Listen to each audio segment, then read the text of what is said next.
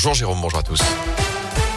Et sur les routes, justement, prudence tout de même avec quelques conditions de circulation délicates par endroits, notamment au-dessus de 400 mètres, que ce soit dans les monts de la Madeleine et du Forêt, chute de neige et des plaques de verglas localisées. La vigilance jaune neige verglas, on le rappelle, a tout de même été levée dans la Loire et la Haute-Loire. Dans l'actu également, un an de prison ferme. La peine infligée hier à un jeune homme de 24 ans arrêté ce week-end à Verrières en forêt à la limite avec le Puy-de-Dôme. C'est là que 500 personnes se sont réunies pour une rêve partie de deux jours en pleine nature. L'individu était lui poursuivi pour transport, détention, cession et usage de produits stupéfiants. Emmanuel Macron dit tout haut ce que beaucoup pensent tout bas. Réaction ce matin de Jean Castex après les propos polémiques du chef de l'État qui disait vouloir, je cite, emmerder les non-vaccinés. D'après le Premier ministre, ces non-vaccinés restent des citoyens, mais quand on est citoyen, on a des droits et des devoirs. Si nous sommes tous citoyens, personne n'emmerdera personne. Fin de citation. Alors que le projet de loi sur le passe vaccinal a été adopté cette nuit en première lecture à l'Assemblée, il doit désormais arriver au Sénat en début de semaine prochaine. En foot, un gardien et un attaquant chez les Verts. Cette fois, c'est officiel. Paul Bernardoni et Sadat ont été prêtés par Angers jusqu'à la fin de la saison.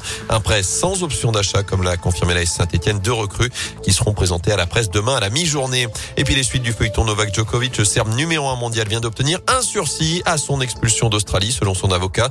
À quelques jours du premier grand, du début du premier grand chelem de la saison, les autorités ont annulé son visa. Il avait obtenu une dérogation médicale pour se rendre à Melbourne, lui qui n'a jamais dit s'il était vacciné ou non contre le Covid.